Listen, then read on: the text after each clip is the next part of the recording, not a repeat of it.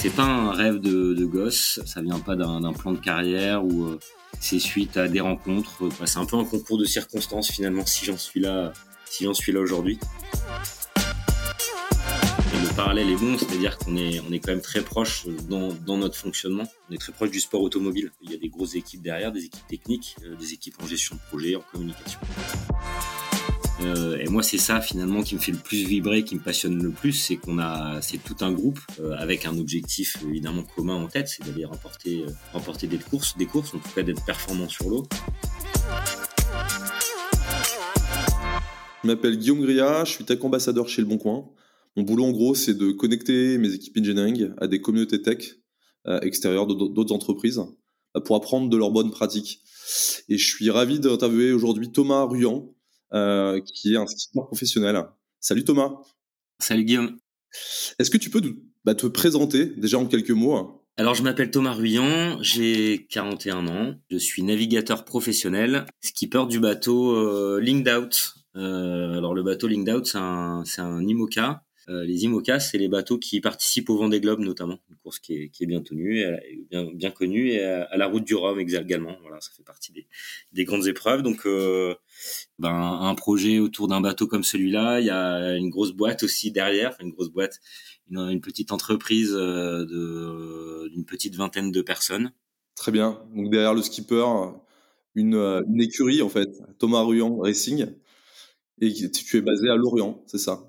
Ouais, c'est on est basé à Lorient. Bah aujourd'hui, c'est vrai que Lorient, c'est un peu le c'est un peu incontournable pour mener ces projets-là. C'est là que se trouvent les, les compétences. Donc c'est là que, que, se trouve le, le, bateau actuel. Et puis on en parlera peut-être, mais aussi le, là où le, le, futur bateau qui participera au Vendée Globe 2024 se construit. On va s'en parler effectivement. J'ai bien envie de revenir sur ton parcours. Alors on a souvent le cliché du, du skipper breton. En fait, tu viens de le dire, hein, ton équipe euh, Thomas Ruyan Racing, elle est basée dans la dans la Selling Valley de Lorient. Toi, tu es originaire du Nord. Mais alors, du coup, la question qu'on se pose, euh, c'est quel est ton parcours pour en arriver à être bah, l'un des meilleurs navigateurs français? Et oui, je suis né à Dunkerque. Euh, j'ai grandi dans le, dans le nord de la France. Euh, alors maintenant, je suis installé à Lorient depuis une, une bonne quinzaine d'années pour pouvoir assumer cette activité-là. Parce que c'est vrai que c'est encore en, en, Bretagne que, que ça se passe, où on a des plans d'eau aussi très adaptés à nos bateaux et, et les compétences qui, qui vont avec. donc j'ai un peu migré, mais c'est vrai que j'ai grandi et j'ai appris à faire de la voile euh, en baie de Malo-les-Bains euh, à Dunkerque. Donc mon parcours, euh, bah finalement j'en suis là. c'est pas un rêve de, de gosse, c'est pas, ça vient pas d'un plan de carrière ou c'est suite à des rencontres, pas mal de, ouais, c'est un peu un concours de circonstances finalement si j'en suis là, si j'en suis là aujourd'hui. J'ai démarré la course large après mes études. J'ai fait des études de, de STAPS et je voulais faire un truc un peu fou avant de rentrer dans une vie active, on va dire classique. Et donc j'ai participé à la Mini Transat, qui est une transatlantique sur des petits bateaux de 6 mètres 50 en solitaire, des vraies petites luges en, en carbone. Et euh, j'ai fait une première édition en 2007. C'est comme ça que j'ai démarré euh, ce métier de navigateur, qui était pas encore mon métier finalement euh, à ce moment-là. À l'époque, j'avais un partenaire euh, qui s'appelait Faber France, un spécialiste du drapeau en France. Et en fait, la course se passe pas trop mal. Je, finis, je crois, au milieu, en milieu de classement. Et euh, bah, à l'arrivée, le, patron de cette, boîte me dit, bah écoute, euh, euh, on a vachement suivi en interne, euh, ça nous a beaucoup plu, on aimerait bien continuer et, et faire l'édition suivante. J'ai pas vraiment prévu de faire l'édition suivante, mais malgré tout, la transat que je venais de vivre sur mon petit bateau m'avait beaucoup plu. Et donc je lui ai dit, ok, on y retourne. Par contre, si on y retourne, on essaie de trouver un meilleur bateau. Et donc dès mon arrivée, c'était une arrivée au Brésil, à Salvador de Bahia, euh, à cette arrivée, on, se met à chercher un, bateau plus récent qu'on trouve, euh, avec lequel je navigue pendant deux ans. C'est la mini transat se passe tous les deux ans. Il y a une centaine de bateaux hein, sur cette course. Finalement, cette course c'est un peu dans le milieu. On dit euh, pasta mini d'abord, quoi. C'est vraiment le, la porte d'entrée vers euh, vers d'autres supports et d'autres courses d'autres courses au large. Et euh, donc je participe à l'édition 2009 avec un avec un meilleur bateau, toujours avec ce même partenaire, et je remporte l'édition 2009. Et finalement, à l'arrivée de cette édition, euh, bah, le patron de Faber France me repose la question. Il dit bon, nous on a envie de continuer, qu'est-ce qu'on fait? Et donc euh, un an après, il y avait la, la route du Rhum euh, qui se préparait, et donc on a décidé de s'aligner au départ de, de la route du Rhum un an après l'arrivée de cette mini transat. Et donc on participe à la route du Rhum en 2010 sur la série la plus représentée, les classes 40. On était 45. Et je remporte la course Et donc en fait, bah, ces deux victoires un peu d'affilée me font un peu rentrer dans ce milieu en fait. Et c'est à ce moment-là que je me dis ok, ça peut être mon métier, ça me plaît, voilà. Et finalement les choses après se sont enchaînées jusqu'à arrivé euh, sur les sur ces bateaux IMOCA qui participent au Vendée Globe. J'ai pris le départ de deux éditions en 2016 et en 2020 et là on est en train de se préparer pour l'édition 2024. Voilà un peu grossièrement le le, parcours donc euh, c'est pas un truc prévu de longue date. ça s'est fait, un peu comme ça. Ça s'est fait par palier et ce qui est intéressant dans ce que tu dis c'est qu'il y a eu finalement euh, des synergies euh, permanentes entre bah, ton actualité sportive et, le monde professionnel en fait, qui t'a stimulé, qui t'a donné les moyens de pouvoir euh, bah, monter en game bah, c'est sûr que quand on démarre en mini transat, on est un peu tout seul. Et puis aujourd'hui, euh, bah, finalement, j'ai dû me former aussi euh, à d'autres paramètres de mon métier. C'est vrai que derrière, maintenant, ces, ces, projets Vendée Globe, il y a des il y a des grosses équipes, ce qui est quand même très différent d'un projet d'un projet mini transat comme comme ce que j'ai pu faire voilà il y a une quinzaine d'années maintenant. Donc, tu as parlé effectivement de patron d'entreprise, mécènes, qui t'ont donné les moyens de pouvoir monter en puissance. Euh, est-ce qu'il y a eu des moments clés ou d'autres rencontres euh, qui ont été déterminantes en fait dans tes choix professionnels? Oh, bah, les, points déterminants, c'est euh, bah, il y a les résultats sportifs évidemment parce que ça reste ça reste du sport, sport mécanique. Et puis effectivement ces, ces rencontres avec dans, au début de ma carrière avec avec le patron de, de cette société Faber France et puis après, il y a des belles rencontres aussi pour, euh, pour préparer le Vendée Globe 2000, 2016, où euh, finalement on a réuni 180 entreprises du Nord à l'époque euh, pour monter un projet autour d'un sujet sociétal euh, où ces 180 boîtes finalement s'effaçaient pour laisser la place à, à une ONG euh, dans les voiles. Et ça, ça a été voilà, le, le contour de mon premier euh, projet Vendée Globe.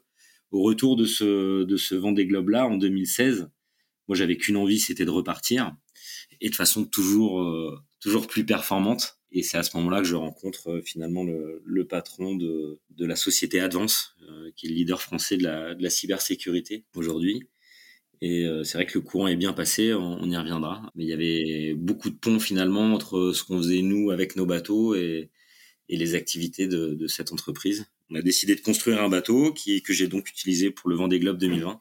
Et depuis, on a lancé une nouvelle construction pour le Vendée Globe 2024. Alors on va revenir effectivement un peu plus tard sur ton intervention au, Tech Rock Summit. Euh, moi, une question que je me pose, c'est derrière un skipper, il y a, donc tu l'as dit, il y a une équipe euh, bah, comme une écurie de F1. Et d'ailleurs, en fait, euh, tu en parles, tu t'associes du coup à des acteurs de pointe. C'est quoi aujourd'hui être un leader bah, d'une écurie de course comme la tienne? C'est quoi les qualités ou la qualité majeure nécessaire pour euh, justement arriver à ce niveau de professionnalisme? Alors c'est vrai que souvent euh, la voile on la considère comme un sport, euh, en tout cas la phase visible, le, le, point de vue médiatique aussi, c'est de la course en solitaire, donc le, le, skipper est mis en avant, le bateau. Euh, malgré tout, euh, et le parallèle est bon, c'est-à-dire qu'on est on est quand même très proche dans, dans notre fonctionnement, on est très proche du sport automobile. Il y a des grosses équipes derrière, des équipes techniques, des équipes en gestion de projet, en communication. Après c'est vrai que euh, moi, je ne considère pas mon sport comme un, voilà comme, du solitaire. Évidemment, il y a un moment donné, je me retrouve tout seul sur mon bateau, mais il y a beaucoup d'actions de jeu avant qui sont qui sont menées par tout un collectif. Et moi, c'est ça finalement qui me finalement qui me fait le plus vibrer, qui me passionne le plus, c'est qu'on a c'est tout un groupe euh, avec un objectif évidemment commun en tête, c'est d'aller remporter euh, remporter des courses, des courses, en tout cas d'être performant sur l'eau. Mais il y a voilà, il y a tout ce groupe qui travaille euh, avec moi évidemment, hein, parce que je suis leader de ce groupe-là. Mais euh, c'est pour moi, ça reste un, vrai sport collectif, une équipe avec laquelle on travaille pendant plusieurs années avant de voilà, on d'arriver sur de façon performante au départ de au, départ des courses. J'ai la chance d'être dans un milieu qui, qui reste quand même un milieu de passionnés. Euh, dans mon équipe, il y a des techniciens, mais ces techniciens sont aussi des marins. Et donc c'est vrai que de d'emmener tout un groupe vers un vers un objectif de performance sur une course à la voile avec des passionnés en face de en face de moi bah c'est c'est certainement plus facile aussi. Je pense qu'un des secrets aussi de ce milieu là c'est c'est c'est ça aussi c'est qu'il y a voilà il y a un, il y a un objectif commun de, de tout un groupe euh, de passionnés. Il faut évidemment regarder dans la même direction être accord sur les objectifs qu'on veut aller chercher euh, sur la façon dont on veut y arriver. C'est là je pense qu'on on arrive avec le groupe qu'on a constitué aujourd'hui autour de, de nos bateaux peut-être qu'on fait les choses aussi un petit peu différemment de la, de la concurrence. En tout cas, euh, euh, on arrive à mener nos projets euh, de façon un peu décalée, je pense, par rapport au reste de, la flotte IMOCA. Ouais, tu peux en dire un peu plus justement. C'est quoi, toi, quand tu parles d'être décalé? Bah, Je pense que c'est dans la, dans, la, dans la façon de, de faire, c'est-à-dire qu'on est, on est évidemment focus sur la partie sportive, mais on a aussi euh, d'autres projets, euh, des projets euh, techniques en relation avec notre partenaire Advance notamment, qui nous, qui nous anime beaucoup. On a un gros bureau d'études en interne pour développer nos bateaux. Ça reste des prototypes, c'est-à-dire que les, la classe IMOCA, je sais pas si on peut prendre deux minutes pour en parler, c'est finalement une une boîte avec euh, un cadre, un tirant d'eau, un tirant d'air, une largeur, une longueur, et à l'intérieur de, ce, de cette boîte, euh, on va pouvoir faire ce qu'on veut. Bah, ça permet de, de finalement d'avoir les mains assez libres pour concevoir euh, nos bateaux à ma main ou à notre main, on peut dire, être le plus performant possible sur l'eau. Donc, il y a un côté très technique dans tout ça. Et c'est vrai que nos projets, on a à la fois la mise en avant de de sujets sociétaux et on le fait de façon très différente c'est-à-dire qu'on a un partenaire qui s'efface complètement. Ça, c'est une particularité de notre projet, mais qui plaît aussi en interne et aux techniciens et qui les anime. Et puis, on a aussi des projets artistiques, des projets tech, des projets, euh, voilà. J'essaye de voir aussi mon métier un peu à 360. Il y a pas, il y a cette partie sur l'eau qui est évidemment prépondérante et qui m'anime, mais euh, il y a, tout ce qu'on peut faire avec un projet de course au large qui me, voilà, qui me, passionne et qui passionne toute l'équipe.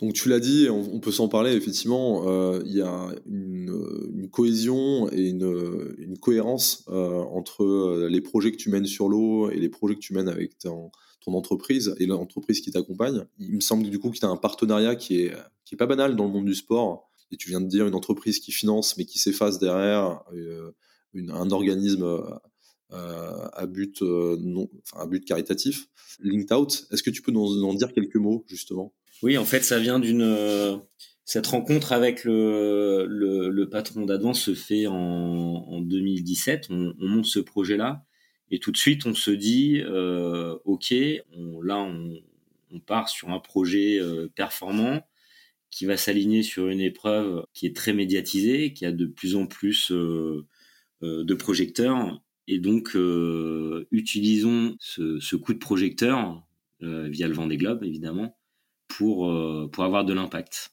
Et c'est à ce moment-là qu'on rencontre euh, euh, l'association Entourage qui porte la marque entre guillemets Linked Out, qui est une plateforme qui viralise des, des, CV de personnes en précarité. Et donc finalement, c'est bien retrouvé sur ce sur ce point-là où moi finalement, bah, je suis dans un sport où on se fait plaisir, qui est aussi un petit peu égoïste, mais si cette performance-là peut servir, eh ben allons-y. C'est c'est ce qu'on s'est dit et c'est ce qu'on a réussi à faire avec ce projet euh, Linked Out qui a donc euh, donc c'est un bateau qui a la visibilité et le naming du bateau au profit de cette euh, de, de, de cette association. Donc là, on s'est bien retrouvé avec ce partenaire Advance qui a un, un vrai objectif d'impact de, de que, son finalement sa performance économique puisse servir.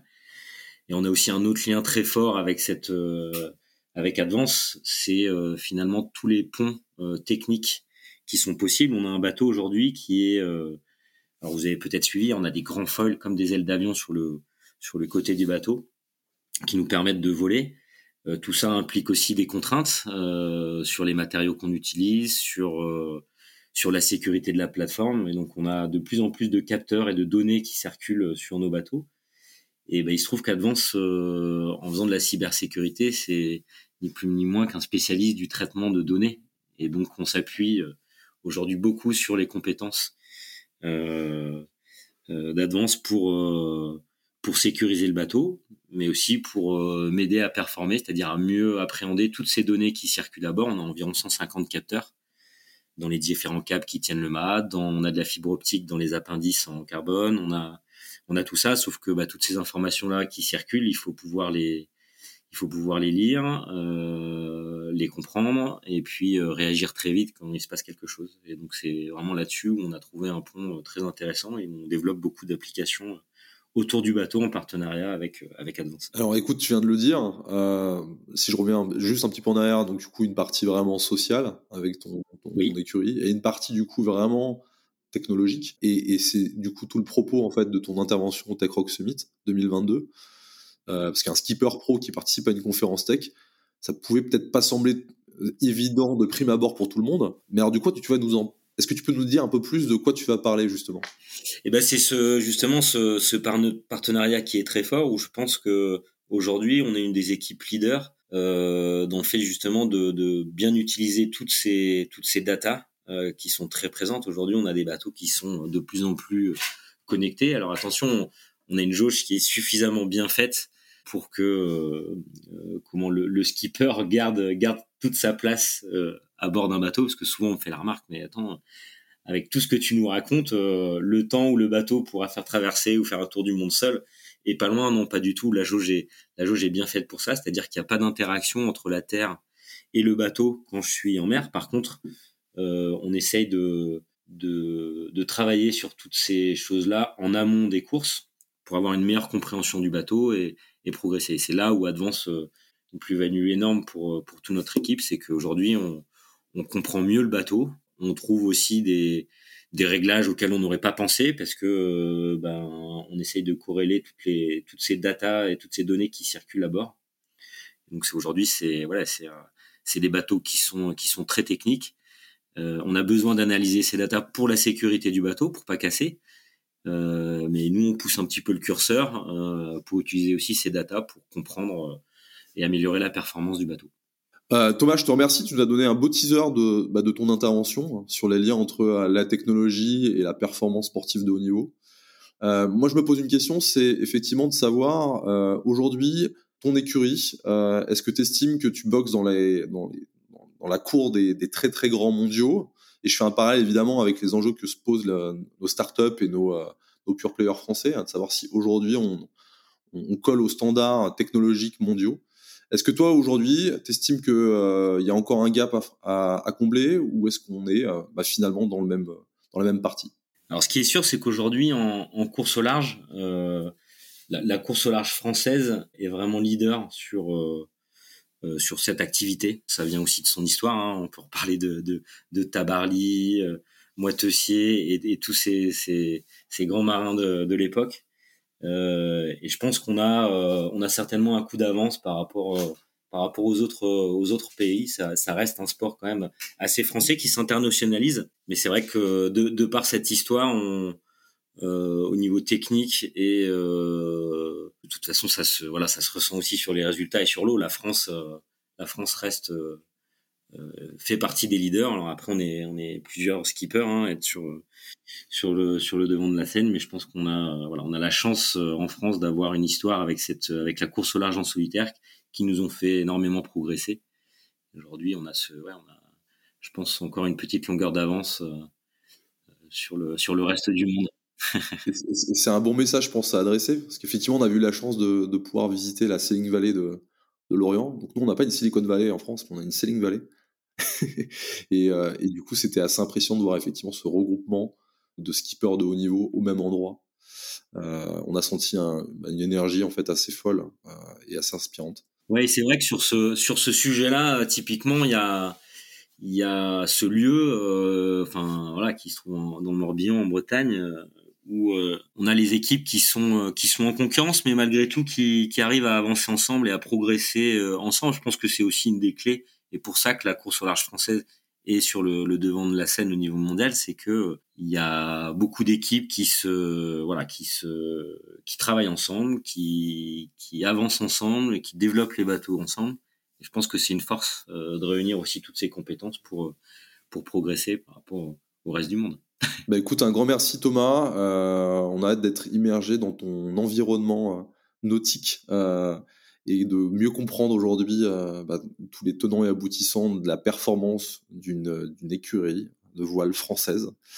Euh, pour rappel, ton actualité, c'est le départ de la route du Rhum le 6 novembre à Saint-Malo sur Linked Out. Et début janvier, tu mettras à l'eau ta nouvelle coque Advance 2 conçue pour le Vendée Globe 2024. En ce qui nous concerne, eh ben, on se retrouve pour le Tech Rock Summit 2022 les 8 et 9 décembre prochains en présentiel à Paris chez Comet Meetings et en virtuel. Et puis encore un grand merci pour ton temps et euh, ton explication sur ton univers. Merci et à bientôt Tech Summit.